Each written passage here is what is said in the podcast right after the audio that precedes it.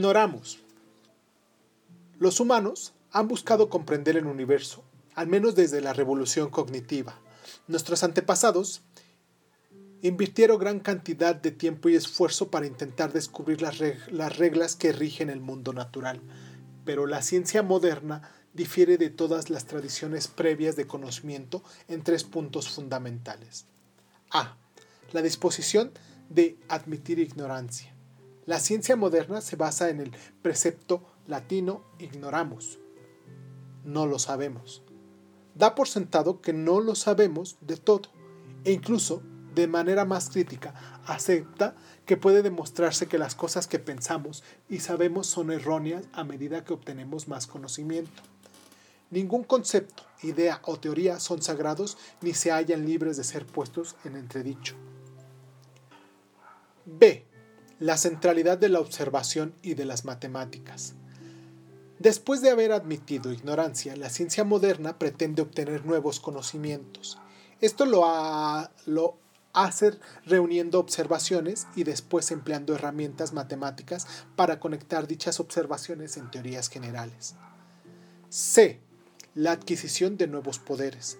La ciencia moderna no se contenta con crear teorías, usa dichas teorías con el fin de adquirir nuevos poderes y en particular para desarrollar nuevas tecnologías. La revolución científica no ha sido una revolución del conocimiento, ha sido, sobre todo, una revolución de la ignorancia. El gran descubrimiento que puso en marcha la revolución científica fue el descubrimiento que los humanos no saben todas las respuestas a, sus preguntas más importantes. Las tradiciones premodernas del conocimiento como el islamismo, el cristianismo, el budismo, el confucianismo, afirman que todo lo que era importante saber acerca del mundo ya era conocido. Los grandes dioses o el único poder el único Dios todopoderoso o los sabios del pasado poseían la sabiduría que lo abarca todo, que nos revelan en las escrituras y las tradiciones orales. Los mortales comunes y corrientes obtenían el saber al profundizar en estos textos y tradiciones antiguos y comprenderlos adecuadamente. Era inconcebible que la Biblia, el Corán o los Vedas fallaran en un secreto crucial del universo y que éste pudiera ser descubierto por criaturas de carne y hueso. Las antiguas tradiciones del conocimiento solo admitían dos tipos de ignorancia. Primero, un individuo podía ignorar algo importante. Para obtener el conocimiento necesario, todo lo que tenía que hacer era preguntar a alguien más sabio. No había ninguna necesidad de descubrir algo que nadie sabía todavía. Por ejemplo, si un campesino de alguna, de alguna aldea de Castilla del siglo XIII quería saber cómo se originó la raza humana, suponía que la tradición cristiana poseía la respuesta definitiva. Todo lo que tenía que hacer era preguntarle al sacerdote local. Segundo, toda una tradición podía ser ignorante de cosas sin importancia. Por definición, todo lo que los grandes dioses o los sabios del pasado no se preocuparon por decirnos carecía de importancia. Por ejemplo, si nuestro campesino castellano quería saber de qué manera las arañas tejen sus telarañas, no tenía sentido preguntárselo al sacerdote, porque no había ninguna respuesta a esa pregunta en ninguna de las escrituras cristianas. Esto no significaba, sin embargo, que el cristianismo fuera deficiente. Significaba más bien que comprender de qué manera las arañas tejen sus telarañas no era importante. Después de todo, Dios sabía perfectamente bien la manera en que las arañas lo hacen.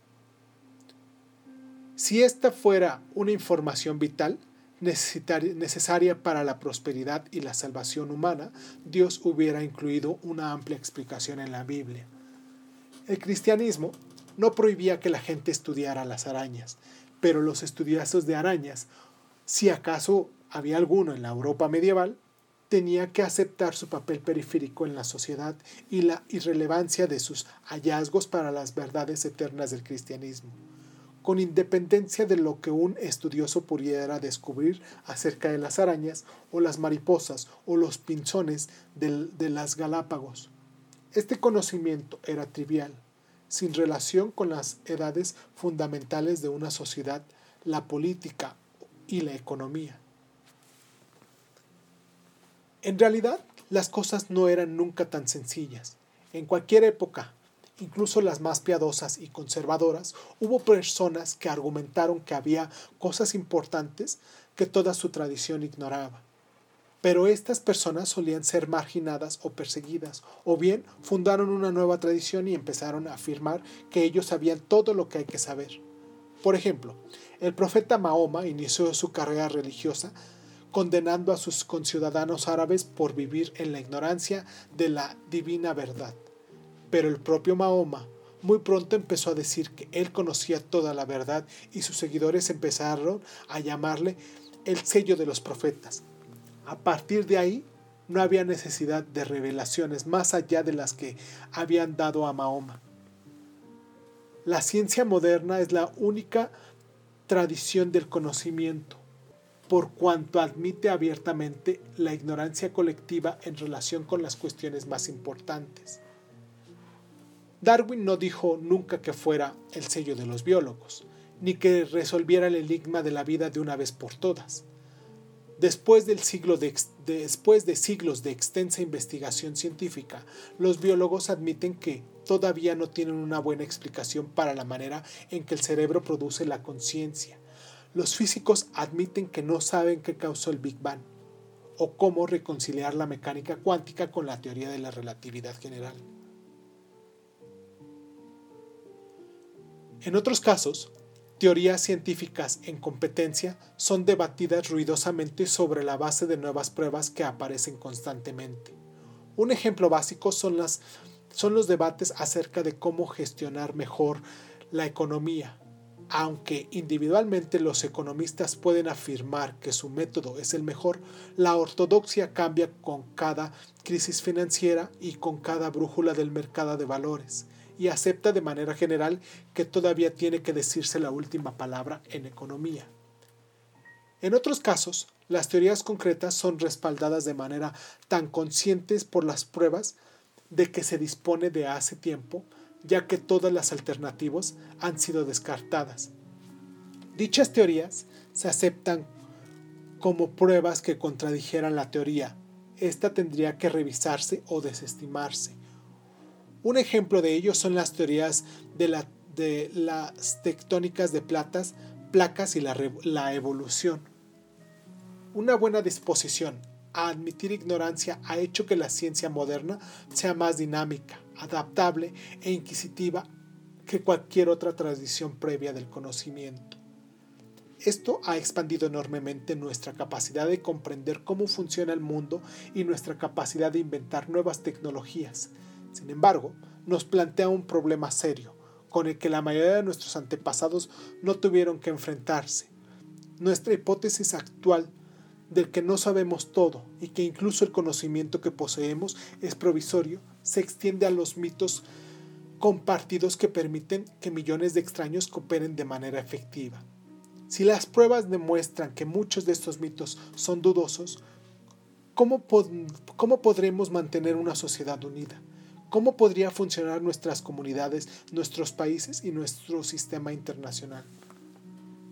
Todos los intentos modernos de estabilizar el orden sociopolítico no han tenido otra elección que basarse en uno de estos dos métodos no científicos. A. Tomar una teoría científica y en oposición a las prácticas científicas comunes, declarar que se trata de una verdad final y absoluta. Este fue el método empleado por los nazis que afirman que sus políticas raciales eran los corolarios de hechos biológicos y los comunistas que afirman que Marx y Lenin habían conjeturado verdades económicas absolutas y nunca podían ser refutadas. B. Dejar fuera la ciencia y vivir según la verdad absoluta no científica.